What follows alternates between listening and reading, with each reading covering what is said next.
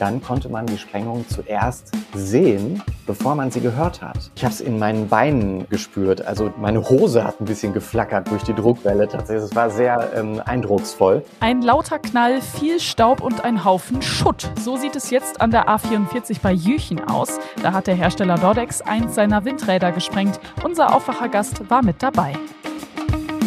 Rheinische Post Aufwacher. News aus NRW und dem Rest der Welt.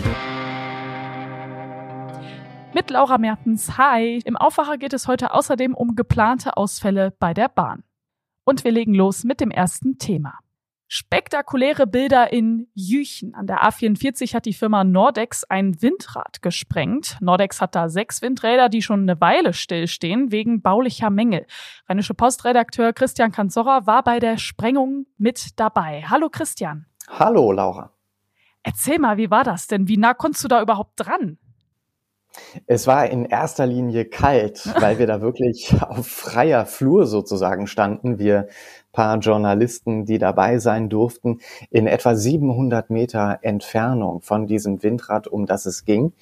Und äh, da haben wir eben ausgeharrt, bis es dann tatsächlich letztendlich losging, hatten aber auch eine gute Aussicht. Ja, ich frage mich immer so, wie laut ist das? Also 700 Meter Entfernung, aber das war ja auch ein besonders großes Windrad, 238 Meter Höhe. Das ist ja eigentlich nicht so die durchschnittliche Höhe, sondern schon deutlich größer.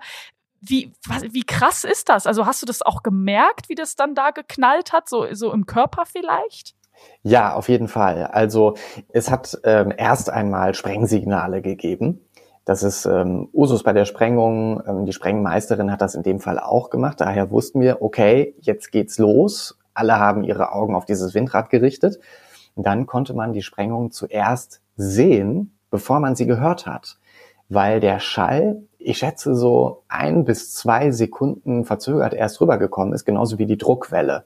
Und die hat man tatsächlich gespürt. Also ich stand auf so einem, ähm, ja, ich schätze mal einen Meter hohen Erdhügel und ich habe es in meinen Beinen ähm, gespürt. Also die, Ach, krass. meine Hose hat ein bisschen geflackert durch die Druckwelle. Das war sehr ähm, eindrucksvoll.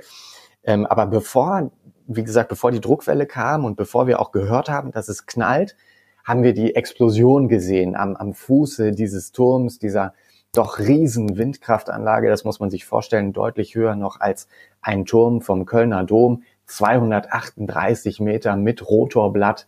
Das ist schon wirklich eine Hausnummer und zweifelsfrei eines der größten Windräder Deutschlands. Da war ja jetzt auch deswegen die Autobahn abgesperrt, also wirklich viel Aufwand. Hat denn jetzt alles reibungslos geklappt? Du hast gerade schon so ein bisschen erzählt, da kommt dann erst noch so ein Signal. Hat das alles funktioniert?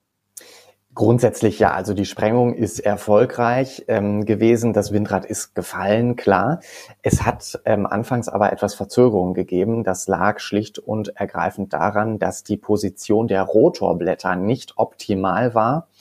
Wir haben dann auch mal nachgefragt, wie denn die Rotorblätter stehen müssen, damit so ein Teil gesprengt werden kann. Und Vorgabe der Sprengmeisterin war, dass die Rotorblätter so stehen sollen wie ein umgedrehtes Y. Und dummerweise war das zum Sprengtermin nicht der Fall. Also die, die Rotorblätter standen irgendwie ungünstig, dass sie nicht sprengen konnten, weil das Windrad dann vermutlich nicht auf die Fläche gefallen wäre, die vorgesehen war dafür. Und deshalb gab es Verzögerungen, eine halbe Stunde, aber irgendwann hat der wenige Wind, der da war, ähm, die Rotorblätter so gedreht, dass die Sprengmeisterin grünes Licht gegeben hat und dann auch auf den Zünder gedrückt hat. Mhm. Das war jetzt auch das einzige Windrad von den sechs, das komplett gesprengt wurde. Bei den anderen soll es ja dann um die Türme gehen. Lass uns aber mal so ein bisschen zurückspulen. Seit wann gibt es diese Windräder? Und mal so ein, so ein kurzer Ablauf. Was ist denn jetzt bis zur Sprengung eigentlich mit diesen Windrädern passiert? Die hat man irgendwann mal dahingestellt und dann? Genau, also das Ganze begann letztendlich im Frühjahr 2021. Damals sind diese sechs Windräder unmittelbar an der Tagebautrasse der neuen A44 aufgebaut worden, drei Stück auf jeder Seite.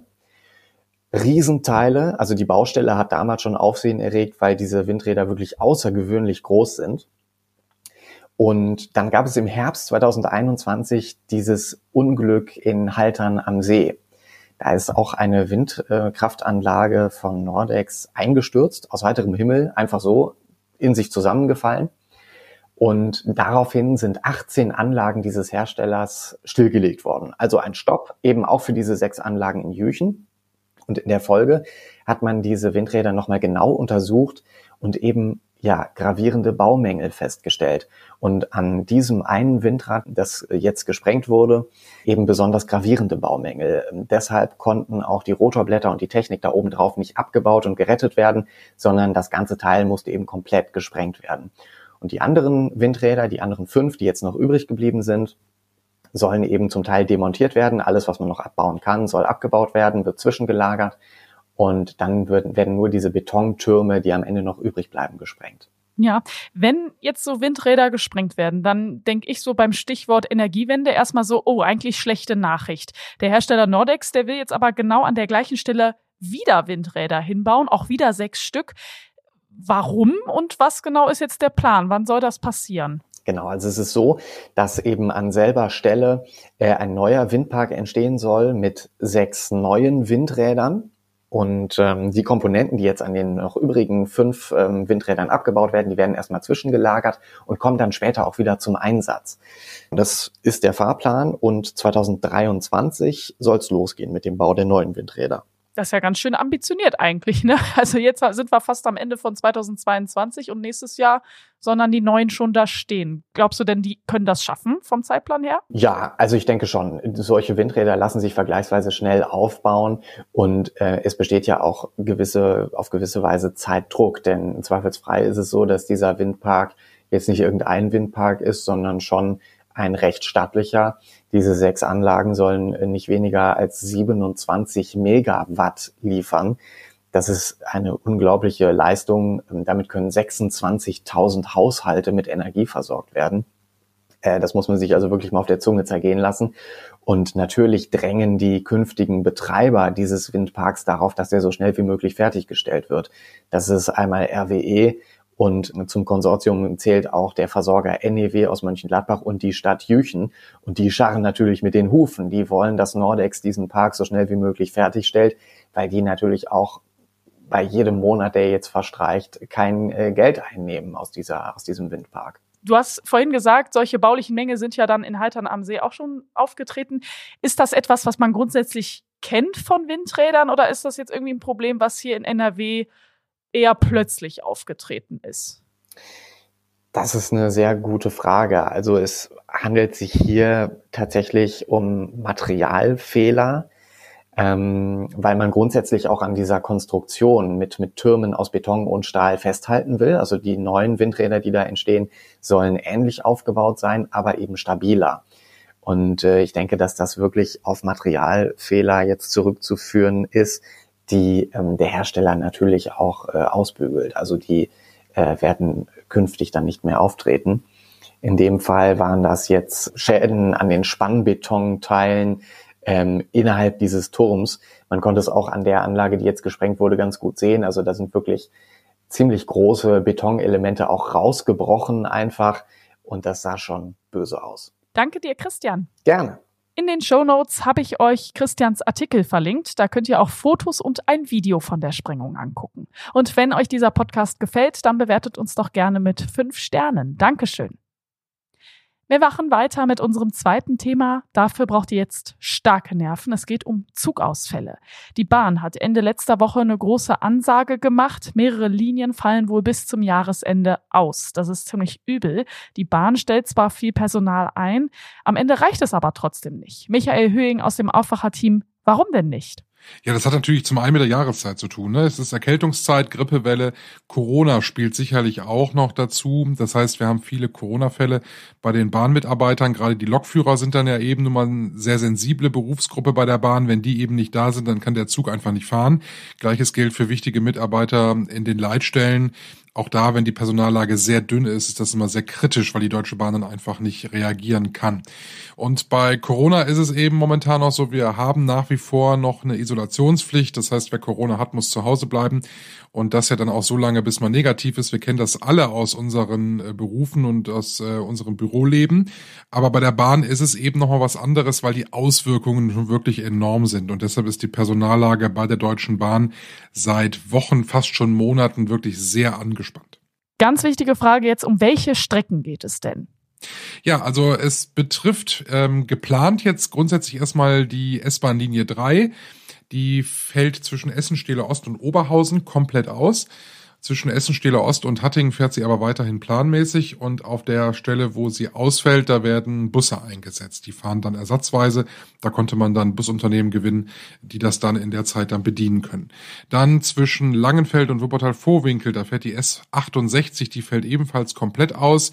Das ist quasi jetzt nicht ganz so tragisch, denn hier verkehren mehrere Linien parallel. Da gibt es also genügend Züge, auf die man ausweichen kann. Es gibt noch ein leicht eingeschränktes Angebot auf den Linien der RB32. Das ist Duisburg, Oberhausen, Gelsenkirchen, Herne, Dortmund die Strecke. Und auf der RB40, das ist auch im Ruhrgebiet Essen über Witten bis nach Hagen. Hier fallen dann tagsüber und nachts einzelne Züge aus. Also da hat die Bahn schon versucht, durch das Verschieben von einzelnen Schichten die Ausfälle so gering wie nur möglich zu halten. Also hier und da gibt's dann einen Schienenersatzverkehr meistens durch Busse aber es werden so oder so auf jeden Fall Bahnen ausfallen. Das ist jetzt hier geplant gemacht worden. Das heißt, die Bahn hat sich angeguckt, wo können wir was wegfallen lassen, damit wir auf anderen Strecken hingegen den Betrieb recht stabil halten können. In den vergangenen Wochen haben wir das nämlich genau anders gesehen. Da hat die Bahn sich auf so etwas nicht vorbereitet und dann sind dann natürlich Linien einfach so ganz kurzfristig ausgefallen, weil sich die Lokführer krank gemeldet haben. Ah, das kommt natürlich nicht gut an. Der Verkehrsverbund Rhein-Ruhr ist zum Beispiel jetzt sauer. Was genau bedeutet das denn? Ja, der VRR ist im Grunde auf die Deutsche Bahn ja angewiesen. Die VRR hat die Strecken und vergibt sie entsprechend an Anbieter, unter anderem an DB Regio. Und wenn DB Regio dann den Verpflichtungen, die in den Verträgen stehen, nicht nachkommen und das so häufig, dann führt das natürlich zu Verstimmungen beim VRR. Es gab jetzt äh, Zahlen, die hat der Spiegel in der vergangenen Woche veröffentlicht. Betroffen ist ja der Regionalverkehr vor allem, aber in ganz Deutschland sogar. Und da gibt's eine Zahl, die ist schon ziemlich krass. Allein von Juli bis September konnten im Regionalverkehr der Deutschen Bahn 18.676 Fahrten nicht stattfinden. Und der Grund war immer der gleiche, Personalmangel. Mal so zum Vergleich, im gleichen Zeitraum des Vorjahres, da lag die Zahl noch bei 6.935. Also knapp 12.000 Fahrten mehr, die da jetzt ausfallen müssten. Das ist schon ziemlich heftig. Die Bahn verteidigt sich da ein bisschen, sagt, wir haben schon äh, so viel Personal neu eingestellt. Selbst während der Pandemie hat man kräftig rekrutiert. Seit 2019 20.000 neue Arbeitsplätze. Das ist tatsächlich eine ganze Menge. Aber es hilft nichts. Die Züge können nicht fahren, weil wichtiges Personal fehlt. Und es sind eben sehr spezialisierte Berufe, die kann man eben nicht von heute auf morgen mit irgendwelchen anderen Kräften, zum Beispiel aus Büros, ausgleichen, so wie es andere Konzerne machen, wie zum Beispiel die Deutsche Post. Ja, und dann kommt jetzt auch noch eine Großbaustelle im Ruhrgebiet dazu. Genau, das jetzt also auch noch. Es gibt äh, eine große Baustelle und zwar zwischen Dortmund Hauptbahnhof und Bochum Langendreher. Wer im Ruhrgebiet wohnt, der weiß, dass es eine Hauptverkehrsachse im Ruhrgebiet ist. Da muss aber auf einer Strecke von 3,8 Kilometern muss neue Schiene verlegt werden. Das bedeutet, um mal so ein paar Zahlen zu nennen, 630 Schwellen und 600 Tonnen Schotter. Das Ganze, das führt zu ganz äh, vielen ähm, Einschränkungen im Regional- und auch im Fernverkehr. Da sind also die Linien RE6, RE1, RE11, äh, ähm, sind davon betroffen, weil sie diese Route eben fahren. Ähm, die S1, die dort fährt, äh, die fährt ja zum Beispiel ja auch über Düsseldorf, die dann in Richtung Ruhrgebiet fährt, die ist davon nicht betroffen, die fährt ganz normal aber die Regionalexpresslinien, die werden Umleitungen fahren müssen. Auch der Fernverkehr ist betroffen, weil zum Beispiel die Bahnhöfe in Bochum und Essen in dieser Zeit ähm, nicht angefahren werden können. Die Baustelle geht von heute Montag bis zum kommenden Donnerstag, also überschaubarer Rahmen, wenn bis dahin alles verlegt ist. Aber das sorgt natürlich in dieser äh, angespannten Lage im Regionalverkehr sicherlich nochmal dazu, dass der ein oder andere Zug auch Verspätung hat. Vielen Dank, Michael. Ja, sehr gerne. Alle Infos zu den Strecken und Linien haben wir euch zusammengefasst. Die Links dazu habe ich euch in die Show Notes gepackt. Und hier kommt jetzt der Nachrichtenüberblick für euch. Die Weltklimakonferenz in Ägypten ist jetzt vorbei. Knapp 200 Staaten haben eine Woche lang darüber verhandelt, wie die Erderwärmung schneller bekämpft werden kann. Nachdem das Treffen wegen schwieriger Verhandlungen erst verlängert wurde, gibt es jetzt eine Einigung. Die NRW-Landesregierung bittet die Kirchen um Hilfe. Es geht um die Unterbringung von Geflüchteten aus der Ukraine. Die Lage in den Kommunen sei angespannt. Es brauche zum Beispiel mehr Schlaf- und Wohnraum, sagt die Landesregierung. Am größten Weihnachtsbaum der Welt gehen heute die Lichter an. 48.000 Lampen und Kugeln sollen an dem Baum auf dem Dortmunder Weihnachtsmarkt leuchten. Zum Schluss schauen wir jetzt noch schnell aufs Wetter. Der Tag heute wird meist grau. Bis mittags gibt es stellenweise noch Regenschauer bei 6 bis 9 Grad. Morgen wird es dann so ein bisschen wärmer, 7 bis 10 Grad in der Spitze und dazu meist trocken. Das war der Aufwacher vom Montag, dem 21. November. Ich bin Laura Mertens. Startet gut in die neue Woche. Ciao! Mehr Nachrichten aus NRW gibt's jederzeit auf RP Online. rp-online.de